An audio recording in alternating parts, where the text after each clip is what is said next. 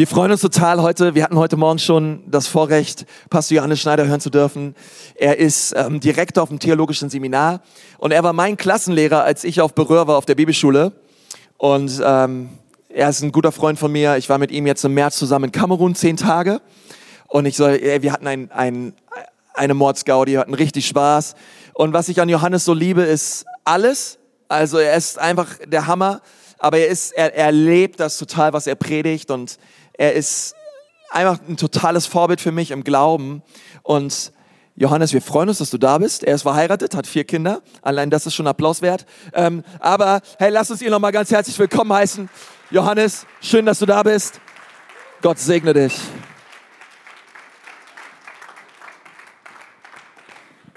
Danke, Konsti. Also, das mit den vier Kindern, das stimmt, aber da hat meine, Frau, meine Frau mehr Leistung gebracht als ich.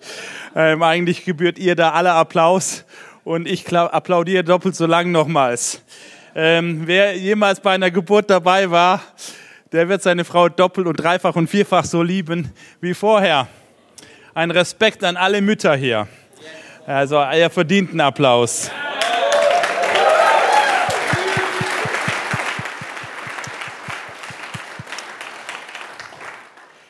Ja, der Heilige Geist. Dieses Thema ist ein so großes Thema in der Bibel, dass man eigentlich fast alles in der Bibel dazu sagen kann, weil der Heilige Geist Gott ist und die Bibel dreht sich immer um Gott. Und ähm, deswegen alles, was wir in der Bibel über Gott wissen, ist auch stimmig über den Heiligen Geist. Ähm, ich möchte das Thema heute aber aus der Seite anpacken, die aus meiner Sicht manchmal sehr greifbarer ist, weil Jesus Christus der gleiche Charakter, der gleiche Typ, der gleiche Art, ähm, die gleiche Art widerspiegelt wie der Heilige Geist. Und doch ist er Mensch gewesen und deswegen manchmal anfassbar für uns. Und deswegen möchte ich das über diese Ecke mal an, herangehen. Ich möchte euch mitnehmen, indem ich euch erstmal so ein bisschen, ja, vielleicht ist es ein Schock, aber so ist es halt in unserer Welt, unsere Welt nochmals vor Augen male, wie unsere Welt aussieht, was so abgeht in unserer Welt. Und ich habe euch ein paar Bilder mitgebracht. Die meisten dieser Bilder kennen wir, sind durch die Medien gegangen, sind oft weit, weit entfernt von uns, haben wenig damit zu tun in unserem Alltag und doch trifft es den einen oder anderen sehr, sehr stark. Und dann kommt dieses drei Buchstaben, SAR, Safe and Rescue Team. Und dahinter steckt der Gedanke, dass es Menschen gibt, denen es nicht egal ist, wenn ein anderer Mensch im Elend, in der Katastrophe, in der Niederlage oder wo auch immer drin steckt, sondern alles gibt, sich riskiert, ja sich selbst in Gefahr begibt, damit andere Menschen gerettet werden. Und das finde ich heldenhaft. Das finde ich absolut heldenhaft. Das Gigantische ist aber, wir haben einen noch größeren Helden und den feiere ich. Ich feiere diese Menschen aber ich feiere noch einen anderen Menschen, der noch viel, viel, viel, viel, viel mehr gewagt hat als jedes andere Safe and Rescue Team. Und das ist der Mensch Jesus Christus. Das ist der Mensch Jesus Christus. Dieser Mensch, der Gott ist, der sagt, ich komme auf deine Ebene herab, um dich zu retten. Und manchmal sind diese Rettungsmannschaften, was ich daran besonders bewundere, ist die, die Hartnäckigkeit, mit der die an so einer Rettungsaktion dran sind. Da buddeln sie sich durch stundenlang durch irgendeinen Schutthaufen, durch irgendeine Erdbeben-Situation ähm, hindurch, um an irgendein Baby oder Kind oder Mensch dran zu kommen und kommen eine halbe Stunde zu spät und die Person ist gestorben und bergen dann nur noch eine Leiche. Und diese Niederlage lässt sie nicht zurückschrecken und sie sagen, jetzt erst recht, jetzt erst recht, sie bleiben dran. Und manchmal kann man dann so aussehen, und das, das nächste Bild jetzt, genau, manchmal kann man dann so aussehen danach. Dann denk mal, ich kann nicht mehr. Ich kann nicht mehr. Das ist eine Situation, in der wir 18 Stunden, Konsti und ich, zusammen in Afrika von einer Stadt zur anderen im Zug gefahren sind und wir hatten Schlafwaggon erste Klasse gebucht. Naja, This is Africa. Das ist ein bisschen anders. Und was passierte anstelle Schlafwaggon? Die wurden eine Woche vorher ausgetauscht. Gab's nur Sitze ohne Nackenstützen und so weiter. Die gingen immer nur bis zum, Schu bis zur Mitte im Rücken. Und das 18 Stunden lang. Irgendwann kannst du nicht mehr. Konsti ist irgendwann mal aufgestanden und sagte so, Johannes, ich kann nicht mehr. Ich suche irgendein Fleckchen Erde oder Boden, frei am Platz, wo ich mich hinlege. Ich muss mich mal hinlegen. Eine Stunde später kam er wieder und sagte, ich habe dieses Fleck gefunden. Aber es stinkt, es ist vor der Toilette. Da lag er eine Stunde vor der to öffentlichen Toilette und so weiter. Also euer Pastor weiß, was es heißt, auf der Straße zu leben. Wie gut ist es dann zu wissen, dass man nicht alleine unterwegs ist, dass man jemand neben sich hat und dann kann man so sich gegenseitig stützen. Und plötzlich bekommst du Schlaf und die Kraft, die, du brauchst. Das ist der Grund, warum wir nicht alleine Jesus Christus feiern, sondern dass wir gemeinsam in einer Church Jesus Christus feiern. Weil wir brauchen einander, wir unterstützen einander. Wir brauchen die Kraft des anderen, um gemeinsam unterwegs zu sein, um Menschen, die in Not sind, herauszuretten. Herzlich willkommen in der Gemeinde Jesu.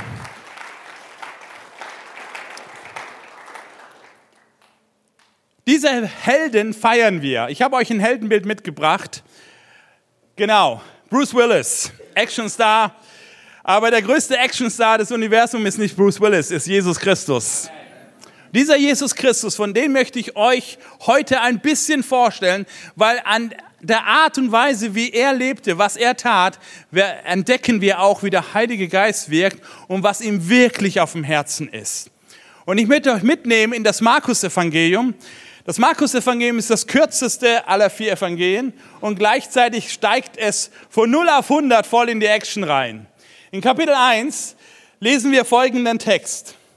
Markus Kapitel 1 ab Vers 9 lesen wir. In jener Zeit kam auch Jesus aus Nazareth in Galiläa zu Johannes und ließ sich im Jordan von ihm taufen. Als er aus dem Wasser stieg, sah er, wie der Himmel aufgerissen wurde und der Geist Gottes wie eine Taube auf ihn herabkam. Und aus dem Himmel sprach eine Stimme, du bist mein geliebter Sohn, an dir habe ich viel Freude. Du bist mein geliebter Sohn, ich stehe auf dich.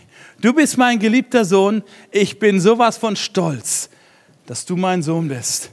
Jeder Vater kennt diese Stimme, dieses, dieses Gefühl, das auszusprechen über seinen Sohn. Und doch ist diese Geschichte etwas anders. Sie kommt in allen vier Evangelien vor, alle vier erwähnen sie und doch Markus erwähnt einen anderen Aspekt und auf den möchte ich heute eingehen. Jesus steht hier am Jordan, das ist die erste Szene in dem, in, im Markus-Evangelium, in der Jesus Christus, unser Held, unser Superstar, unser, unser Hero, auftritt. Und er geht an diesen Jordan und lässt sich taufen. Und als er sich taufen ließ, da öffnet sich nicht der Himmel. Im Matthäus heißt es zum Beispiel, der Himmel öffnete sich. Im Markus heißt es, der Himmel wurde aufgerissen. Aufgerissen. Das Wort, was dort steht, ähm, ist in der Originalsprache des Neuen Testaments, da kommt unser deutsches Wort Schizophren, Schisma, eine Trennung, eine Zerreißprobe. Wenn, stellt euch mal vor, ich öffne nicht höflich eine Tür, ich klopfe an, darf ich mal reinkommen? Sondern ich reiß die Tür auf, weil es dringend ist, weil es, weil jede Sekunde zählt. Es geht um Menschenleben und genau dieses Wort wird hier gebraucht. Der Himmel wird aufgerissen. Und dieses Wort kommt nur zweimal im ganzen Markus-Evangelium vor. An dieser Stelle und die zweite na, werde ich euch nachher noch zeigen. Warum erzählt uns Markus die, den Anfang der Jesus-Geschichte mit diesem, mit diesem dramatischen Bild? Warum diese Eile? Warum diese Dringlichkeit? Warum diese Dynamik? Weil er will uns sagen, es geht hier um alles. Es geht hier um Menschenleben. Es geht eher um die Rettung der Welt. Und diese Rettung der Welt hat Gott alles gekostet. Der Himmel hat sich nicht höflich geöffnet. Der Himmel wurde aufgerissen. Es war eine Zerreißprobe im Himmel. Es hat Gott alles gekostet, als Gott Mensch wurde. Dieser Riss ging durch die ganze Gottheit hindurch. Diese Stimme, die da rief, du bist mein geliebter Sohn, an die habe ich so viel Freude. Die war so voller Liebe für diesen Sohn und gleichzeitig so voller Schmerz, weil sie wusste ganz genau, was auf diesen Sohn zukam. Das ist so, wie wenn du als Mama oder Papa dein Kind einer OP abgibst. Und du gibst es ab, obwohl du weißt, dass hinter dieser OP-Tür Ärzte sind und Krankenschwestern und Krankenpfleger und so weiter, die ihr Bestes geben werden und alles tun werden, damit dein Kind gerettet wird. Und trotzdem ist es das Gefühl, du gibst dein Kind ab und es tut so, so, so, so, so weh. Aber Gott hat sein Kind nicht abgegeben an irgendwelche liebevolle Ärzte oder Krankenpfleger, sondern er hat sein Kind aufgegeben an eine mörderische Welt, wo er genau wusste, diese Welt ist in Todesgefahr und trotzdem, sie werden meinen Sohn umbringen. Da ging ein Riss durch Gottes Herz hindurch. Also hat Gott die Welt geliebt, dass er seinen einzigen Sohn gab. Gott wusste, was es ihn kosten würde. Und trotzdem gab er gerne seinen Sohn. Warum? Weil er dich mag. Weil er mich mag. Die Geschichte von Jesus ist nicht irgendwas Romantisches. Die Geschichte von Jesus ist die tiefste Liebesgeschichte der Weltheitsgeschichte. Sie ist die Geschichte, dass Gott dich mag, dass Gott mich liebt und dass er alles gibt, damit du mit ihm eine Ewigkeit sein darfst. Weil wir haben gerade gesungen, den Himmel wolltest du nicht ohne mich. Stellt euch mal das vor. Gott könnte den Himmel haben ohne mich, aber er will ihn nicht. Für Gott ist Himmel nicht Himmel, wenn ich nicht dabei bin. Was für eine Hammerbotschaft. Jesus, du willst den Himmel nicht ohne mich. Deswegen wird er Mensch. Und das zerreißt das Herz Gottes. Du bist mein geliebter Sohn. Ich bin so stolz auf dich, dass du das machst. Ich bin so stolz auf dich, dass du dich selbst aufgibst, weil du die Menschen liebst, weil du den mal jeden Einzelnen liebst. Das ist die Geschichte von Jesus. Das ist die Geschichte von diesem Helden, den wir feiern, den wir besingen. Wenn du heute Abend in diesem Gottesdienst hier bist und vielleicht noch nie so richtig diesen Jesus Christus kennengelernt hast, du weißt ein paar Infos von ihm, du hast ihn ein bisschen kennengelernt über ein paar Informationen, aber so diese ganz persönliche Geschichte mit Jesus, die hat mit dir noch nie angefangen. Dann möchte ich dir sagen, heute kannst du sie anfangen. Das Liebesangebot Gottes steht auf dem Tisch. Das ist alles ausgebreitet. Du musst nur einfach nur zupacken und sagen, Jesus, ja, danke. Danke, dass du mich magst. Ein Freund von mir hat vor ein paar Wochen in einer Ekklesialgemeinde in München, eine kleine Aufbaugemeinde, gepredigt. Und er hatte fertig gepredigt und hat sich hingesetzt. Und das Worship-Team war schon wieder vorne und ging schon wieder weiter. Und plötzlich sprach der Heilige Geist zu ihm und sagte, geh nochmals nach vorne und sag nochmals eine Story, erzähl nochmal eine Geschichte. Okay, er geht zum Pastor, darf ich nochmal was sagen? Ja, komm, sag das nochmals. Und dann erzählte er folgende Geschichte. Ich bin vor einem halben Jahr nach Amerika mit meiner Frau und wir hatten fünf Wochen Zeit dort. Und vor dieser Reise habe ich Gott einen Wunsch ausgedrückt und habe gesagt, Gott, ich weiß, dass du mich liebst. Jesus, ich kenne dich. Heiliger Geist, du wohnst in mir. Aber ich wünsche mir so nochmals ein Liebeszeichen, so einfach so ein Bonbon nochmals, dass du mir einfach zeigst, dass du, mich, dass du auf mich stehst. Schönes Gebet von einem Pastor. Und ähm, was wünschst du dir denn? Mein Wunsch ist, ich will, wenn ich in Amerika bin, hätte ich gerne so eine Rassel von der Klapperschlange. Das ist mein Wunsch. Damit könntest du mir zeigen, dass du mich magst. Ein bisschen, na, naja, Geschmäcker sind unterschiedlich. Ich könnte mir da was anders vorstellen als eine Klapperschlangenrassel. Aber das war sein Gebet. Er wollte von Gott das Zeichen, dass Gott ihn so richtig mag und dass er in Amerika eine, eine, von der Klapperschlange diese Rassel da schenkt. Okay, er in Amerika, in den südlichen Teilen dieser, der Vereinigten Staaten, heiß, Wüste und so weiter. Er ist in einem Gebiet, meilenweit nichts. Und da war so eine Ghost Town, die konnte man besuchen. Das war das Einzige, was an Sehenswürdigkeiten in der Nähe war. Und er fuhr da mit seiner Frau hin. Einzige Tankstelle in der Meile und breit. Er stellt sich dahin. Plötzlich kommt so ein Truck vorbei, so ein amerikanischer Pickup, ja. Der Fahrer fährt neben ihn hin, kurbelt die Fensterscheibe auf und streckt seine Hand raus und sagt, hier habe ich eine Rassel von der Klapperschlange für Sie. Kürbelt das Fenster wieder hoch und fährt weiter. Und Andy, so heißt der, sagt, Jesus, wie geil ist das, du hast mich lieb, danke für die Klapperschlangen. Und er erzählt diese Story in München.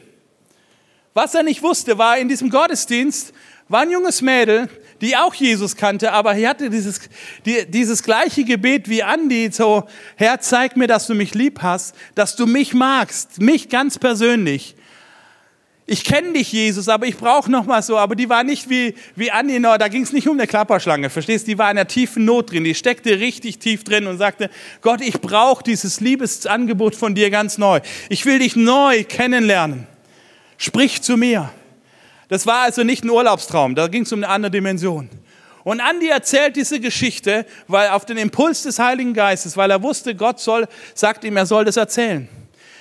In diesem Gottesdienst geht ein Teenager-Mädel auch auf den Impuls des Heiligen Geistes hin und geht auf dieses andere Mädchen zu. Sie wusste nichts von dieser Not und sagt, der Heilige Geist sagt mir, ich soll dir meine Halskette schenken. Das ist deine Klapperschlangenrassel. Gott mag dich. Gott mag dich. Und das Mädel geht nach Hause, es ist ein Abend Gottes wie heute Abend und muss mir per U-Bahn nach Hause fahren. Und auf dem Weg nach Hause, sie steht vor diesem U-Bahn-Gleis und sie innerlich ist hin und her, danke Gott für diese Kette, aber meinst du mich wirklich? Ist das jetzt Zufall? Ist es wirklich, dass du mich magst? Sprich zu mir. In ihr tobte dieser Kampf und plötzlich, während sie da stand vor den Gleisen, so wie ich jetzt hier stehe, wechselte diese digitale Werbetafel plötzlich in dem Augenblick um und auf dieser Werbetafel erschien ein Bild. Und was glaubt ihr, war auf diesem Bild drauf? Eine Rassel von einer Klapperschlange. Unten, unten drunter stand Klapperschlange. Das ist unser Gott. Wie geil ist das? Das Mädel macht ein Foto schnell mit ihrem Handy von dem Ding und schickt es dem Andi und sagt, vorhin haben wir miteinander gebetet. Schau mal, was ich gerade eben in der U-Bahn bekommen hat. Gott kennt dich. Gott kennt dich. Und heute geht es nicht um eine Rassel von der Klapperschlange. Es geht darum, dass Gott bei dir ankommt und dir zeigen darf, dass er dich mag.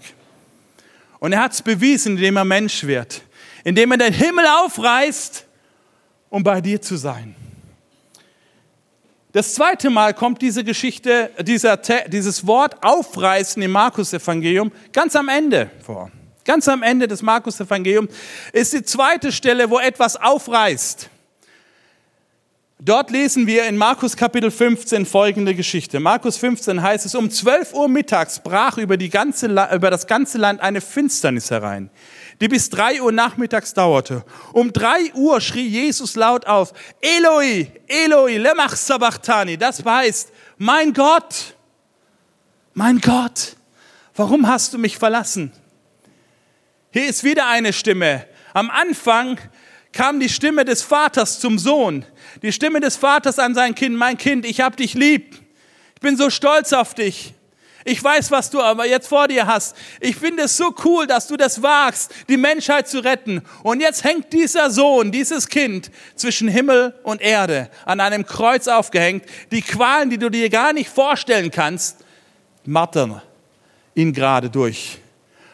Und in dieser Situation ruft er, mein Gott, mein Gott, warum hast du mich verlassen? Und es geht dann weiter. Einige der Umstehenden sagten, als sie das hörten, seht doch, er ruft Elia. Einer holte schnell einen Schwamm, tauchte ihn in Weinessig, steckte ihn auf einen Stab und hielt ihn Jesus zum Trinken hin. Wartet, rief er, wir wollen sehen, ob Elia kommt, um ihn herabzuholen. Jesus aber stieß einen lauten Schrei aus, dann starb er. In diesem Augenblick riss der Vorhang im Tempel von oben bis unten in zwei. Als der Hauptmann, der dabei stand, Jesus so sterben sah, sagt er, dieser Mann war wirklich Gottes Sohn. Hier ist der zweite Riss im Markus-Evangelium. Das zweite Mal zerreißt etwas. Beim ersten Mal, das feiern wir übrigens an Weihnachten. Wir feiern an Weihnachten, dass Gott den Himmel zerrissen hat, um bei uns zu sein. Und das zweite Mal zerreißt Gott etwas anderes, damit unser Weg zu ihm frei ist. Und das feiern wir an Ostern. Der Vorhang wird zerrissen. Als Jesus da am Kreuz hing, als Jesus schuldlos da am Kreuz hing, der Sohn Gottes, der nie einem Menschen was Böses getan hat, der, der Sohn Gottes, der nur Freundlichkeit, Liebe, Güte, all das, wonach die Menschheit sich sehnt, als dieser Sohn Gottes da hing und dies ausrief, in diesem Augenblick zerriss der Vorhang. Was ist da so ran besonders, dass dieser Vorhang zerriss? Dazu müssen wir ein bisschen Hintergrundwissen haben. Das eine ist, im, Jüdi Im Alten Testament oder im jüdischen Verständnis war ursprünglich der Himmel und die Erde keine getrennten Größen. Die waren zusammen. Das waren wie in einem Haus zwei verschiedene Zimmer. Im Garten Eden heißt es, und in jedem Abend kam Gott in der Abendkühle und machte einen Spaziergang mit Adam und Eva. Das waren, die waren WG-Gemeinschaften. Die wohnten zusammen. Adam und Gott hatten Gemeinschaft. Die lebten miteinander. Das war eine intime Beziehung, die die hatten. Bis zu dem Tag, wo der Mensch dachte, er kann ohne Gott besser. Bis zu dem Tag, wo der Mensch dachte, Gott, ich will es ohne dich probieren. Und das war der Anfang von der ganzen Scheiße, die wir auf dieser Welt immer wieder erleben. Von all dem, wo Menschen kaputt gemacht werden, wo der Mensch den Menschen kaputt macht. Einsamkeit, Zerstörung, all das, was, was in dem Augenblick, wo all die Fassaden wegbrechen, die wir so oft mit uns rumtragen, wenn wir alleine sind, wo wir echt sind. Sag, ich kann nicht mehr. Ich, in meinem Leben bin ich in der Sackgasse. Und es hat nichts damit zu tun, welche Karriereleiter du gerade hinter dir hast. Es gibt so viele erfolgreiche Menschen in dieser Welt, die total einsam und kaputt sind. Und die tief innen drin merken, mein Leben hat keinen Sinn so. Mein Leben hat keinen Sinn. Und ich sage dir heute, es gibt einen Sinn für dein Leben. Diese Leere in deinem Herzen, es gibt jemanden, der diese Leere füllen kann. Es gibt jemanden, der dir Sinn und Liebe und, und Bedeutung und Zukunft und Wert geben kann. Der dir sagt, ich liebe dich, ich stehe auf dich. Und das ist dieser lebendige Gott. Das Problem war, die Menschheit, Himmel und Erde waren getrennt jetzt. Da gab es keinen Raum mehr, da gab es keine Berührungspunkte mehr. Außer an einem Ort. Es gab einen Ort im Alten Testament, wo Himmel und Erde immer sich noch berührten. Das war wie so eine kleine Schleuse. Und das war der Tempel. Und mitten in diesem Tempel war das Allerheiligste. Und es war ein Ort, wo Himmel und Erde sich immer noch berührten, wo Gott war. Da war Gott immer noch. Da war die Herrlichkeit Gottes. Das Problem an diesem Ort war, die Menschen durften da nicht hin. Da war ein Vorhang davor. Das war Zutritt verboten. No way. Da gab es keinen Weg rein. Kein Weg rein. Warum nicht? Weil wer da reinging, musste vollkommen sein. Musste so sein wie Gott. Rein. Ohne Schuld ohne Fehler. Weil wenn Gott es erlaubt hätte, dass ein Mensch da reinkommt mit unserer Fehlerhaftigkeit, dann würde der Himmel genauso falsch sein wie die Erde. Der Himmel wäre genauso kaputt wie die Erde. Deswegen gab es diesen Vorhang. No way, da kommst du nicht rein. Außer einmal im Jahr. Einmal im Jahr durfte ein Mensch mit einem riesen Aufwand da reingehen. Es war der hohe Priester. Der hatte ein Gewand an, und unten am Gewand hingen so Glocken und die bimmelten das ganze Zeit, wenn der so rumlief. So wusste jeder, der Typ läuft. Der ist am Leben. Und während er da drin seine, seine Aufgaben ver verrichtete, bewegte er sich und es klingelte und klingelte und jeder wusste außen, der Typ lebt. Und er hatte gleichzeitig eine Schnur um seine Hüften rum und dieses Seil ging außerhalb dieses Allerheiligsten. Warum? Wenn nämlich das Klingeln aufhörte, dann wusste man, der Typ ist tot. Ist doch was schiefgegangen. Dann konnte man den am Seil wieder rausholen.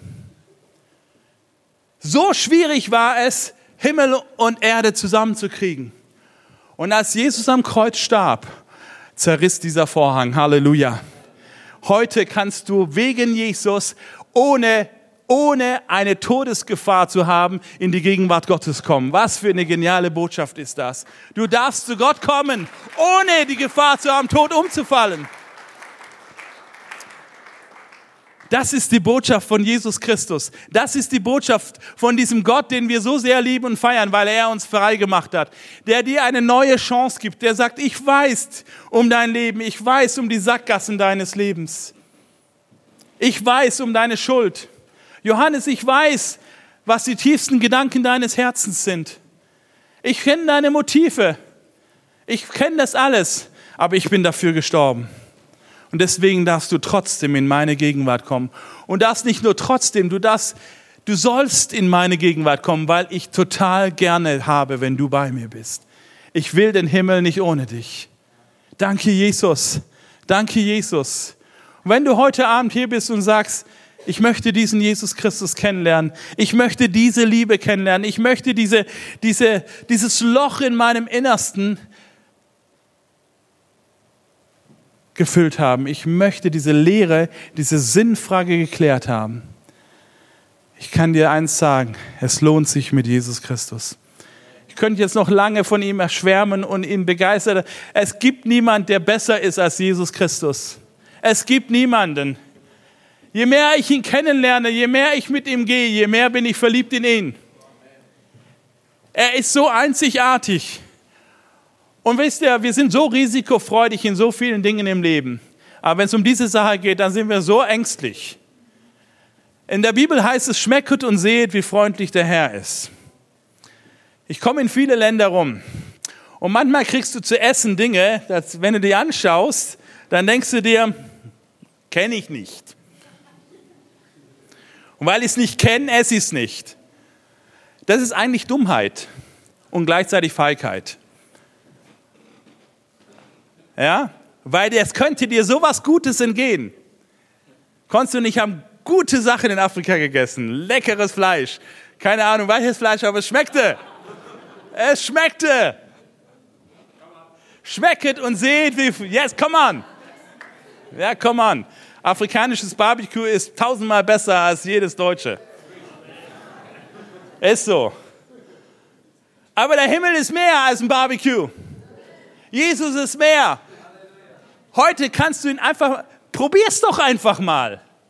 Sag Jesus, wenn du wirklich so bist, wie die das da sagen, will ich's wissen. Ich will's wissen. Ich lasse mich drauf ein. Und ich garantiere dir, wer Jesus, wer mit Jesus es wagt, der ist noch nie enttäuscht worden. Noch nie. Kirche enttäuscht, Pastoren enttäuschen, Menschen enttäuschen, aber Jesus nicht. Jesus nicht. Ich, ich möchte es dir ich weiß nicht, wie ich es dir noch sagen kann. Probier es einfach. Probier es einfach. Come on. No risk, no fun. So ist es auch im Glauben. Ein letzter Gedanke aus dem Markus-Evangelium. Für diejenigen unter euch, die sagen, ja, ich liebe Jesus, ich kenne ihn, ich feiere ihn, ich komme jede Woche Sonntag dreimal in die Ekklesia Nürnberg. Hör mir drei Predigten an und es sind immer die gleiche. weil ich Jesus so sehr liebe. Deswegen gebe ich Vollgas. Euch eine Botschaft auch noch, damit ihr die nächste Woche mit voller Power dran gehen könnt. Da heißt es im Markus Evangelium, Markus Kapitel 2, Abvers 1, folgende Story. Einige Tage später kehrte Jesus nach Kapernaum zurück. Es sprach sich schnell herum, dass er wieder zu Hause war. Da versammelten sich so viele Menschen bei ihm, dass kein Platz mehr war, nicht einmal vor dem Haus. Das sind Perspektiven für die Ekklesia Nürnberg.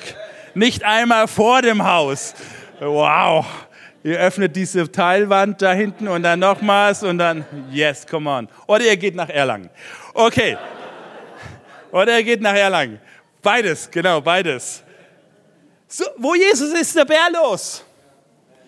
Jetzt kommt aber dieses Tragische. Während er ihnen das Wort Gottes verkündete, wurde ein Gelähmter gebracht. Vier Männer trugen ihn.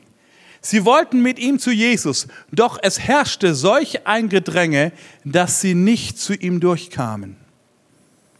Da deckten sie das Dach über der Stelle ab, wo Jesus sich befand, und machten eine Öffnung, durch die sie den Gelähmten auf deiner Matte hinunterließen.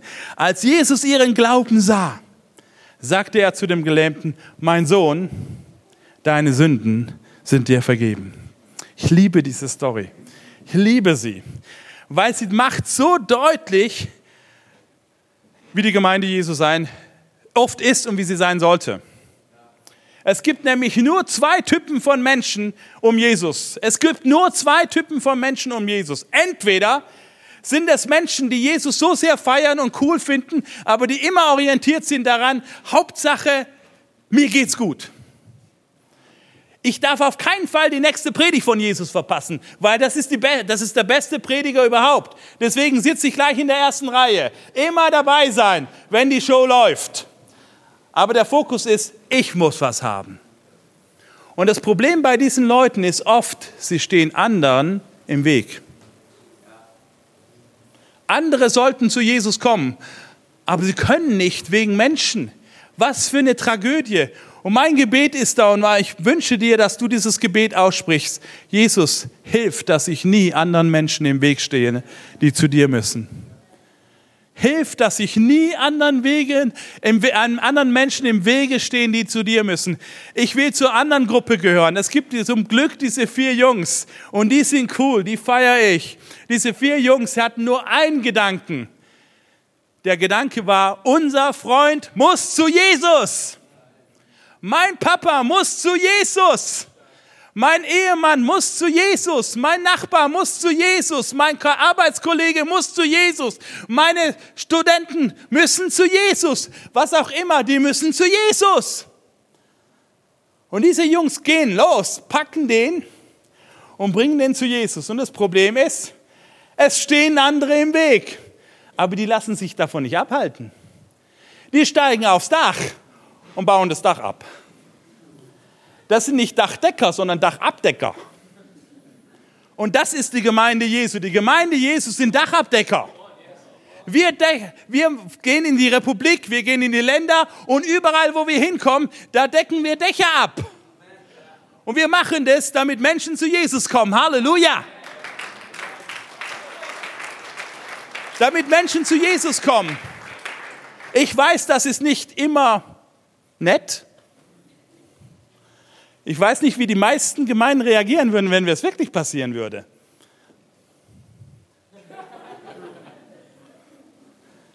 Ihr habt ja auch hier einen Teppich, ist ja Hotelteppich, nicht euer. Aber ich weiß nicht, wie viele Diskussionen ich schon in Churches über Teppich gehört habe. Und ich denke mir, scheiß Teppich. Es geht um Menschen. Es geht darum, dass Menschen zu Jesus kommen und da diskutiert man irgendwelches Zeugs da. Dach muss abgedeckt werden, damit Menschen zu Jesus kommen. Zu welcher Gruppe gehörst du? Zu welcher Gruppe gehörst du? Als Jesus, da heißt es, als Jesus ihren Glauben sah, nicht den Glauben von dem Gelähmten, der hat überhaupt gar keinen Glauben. Der lag da nur. Der lag da nur. Der hat nichts gemacht, außer sich schleppen zu lassen und lag da. Aber vier Jungs haben alles getan und Jesus sagt, als er ihren Glauben sah, sagte er, mein Sohn, deine Sünden sind dir vergeben. Halleluja. Huh. Come on, das ist doch der Hammer. Jesus, frag dich heute, für wen hast du Glauben? Für wen hast du Glauben? Für wen hast du Glauben, Johannes? Und ich will nicht nur für eine Person glauben, ich will für so viele wie möglich glauben wenn ich meine Studenten unterrichte, Leute, ich hammer denen das da rein ohne Ende. Weil ich will, dass sie Glauben haben für eine ganze Nation, für eine ganze Stadt. Aber es fängt im Einzelnen an. Es fängt im Einzelnen an. Mein Sohn Lukas, 14 Jahre alt, kommt auf der Silvesterkonferenz, Jesus Saves Konferenz. Alle Jugendlichen, ey, ihr müsst dahin. Ihr müsst dahin. Wenn ihr noch nicht dort wart, müsst ihr unbedingt dahin. Die kommt wieder Silvester. Es wird euren Glauben boosten. Stimmt's? Come on. Das muss lauter kommen. Yes. Es wird euren Glauben boosten. Er, er geht da auf diese Konferenz und feiert Jesus. Er liebt Jesus. Er ist 14 Jahre alt. Ein ganz normaler Teenager. Pastorenkind. Auszeichnung. Auszeichnung. Konsti, stimmt's? Lotti wird Hammer. Ida auch. Und er geht zu, zu dem Hauptleiter, zu Sami, und sagt, Sami, ich möchte auch eine Kleingruppe haben. Ich möchte auch eine Kleingruppe haben. Und Sami sagt ihm, weißt du was, Lukas, das ist sein Onkel, sagt ihm, Luki, du wartest nicht, bis deine Gemeinde dir eine Kleingruppe gibt. Du fängst einfach eine an. Ja, was, was muss ich da tun? Wie mache ich das? Wie mache ich das? Und Sami sagt ihm, Lukas, du brauchst drei Dinge, um eine Kleingruppe zu starten. Du brauchst Jesus, du brauchst Pizza und du brauchst eine Playstation. Du brauchst Jesus, du brauchst Pizza und du brauchst eine Playstation. Damit kannst du eine Kleingruppe anfangen.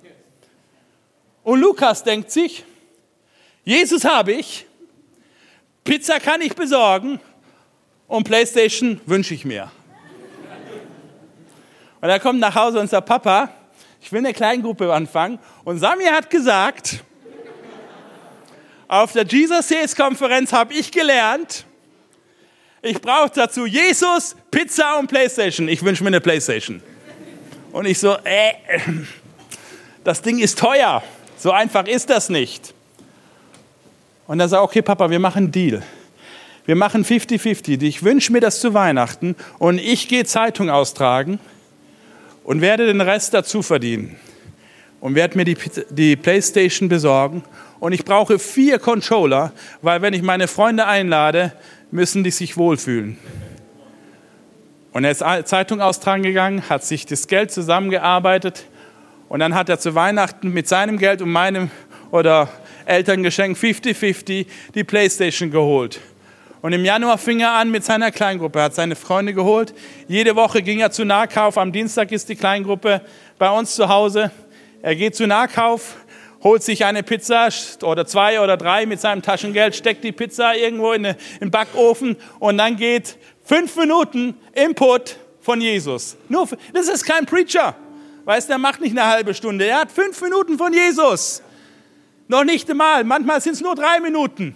Und dann vier Stunden zocken. Aber weil das Herz stimmt, weil die Richtung stimmt, es hat keine vier Monate gebraucht und alle vier Freunde waren, bei, äh, waren Jesus-Jünger. Halleluja. Weil ein Teenager, weil ein Teenager verstanden hat, ich werde niemandem im Weg stehen, ich werde Dächer abdecken. Liebe Ecclesia Nürnberg, lass uns Dächer abdecken. Lass uns Dächer abdecken und lass uns das nicht nur alleine machen. Manchmal geht das nicht alleine. Weißt diese vier Jungs, die, keiner von denen konnte alleine diesen Gelähmten zu Jesus bringen. Sie mussten zu viert daran. Es gibt Situationen und Menschen, die kannst du nicht alleine. Aber es gibt nicht nur Einzelne von uns, dass ich jetzt den Konzi brauche oder den Michi brauche oder so, wer auch immer, sondern wir brauchen uns auch als Gemeinden gegenseitig. Ich bin so froh, bin so froh, in einem Gemeindeverbund drin zu sein, weil mein Traum ist nicht, mein Traum ist nicht nur eine Stadt, mein Traum ist ganz Deutschland, Europa. Wir wollen, dass dieser Kontinent zu Jesus kommt.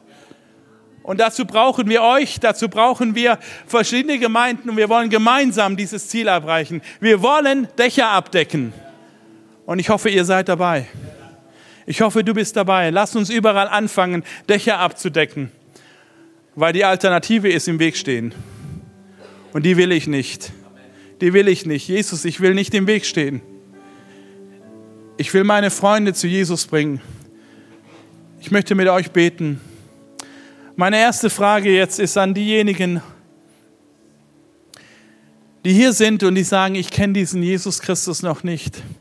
Wie kann man so begeistert von ihm sein? Wie kann man alles tun, einfach weil ich sagte vorhin schon, du musst es ausprobieren. Jesus überzeugt einfach durch Qualität.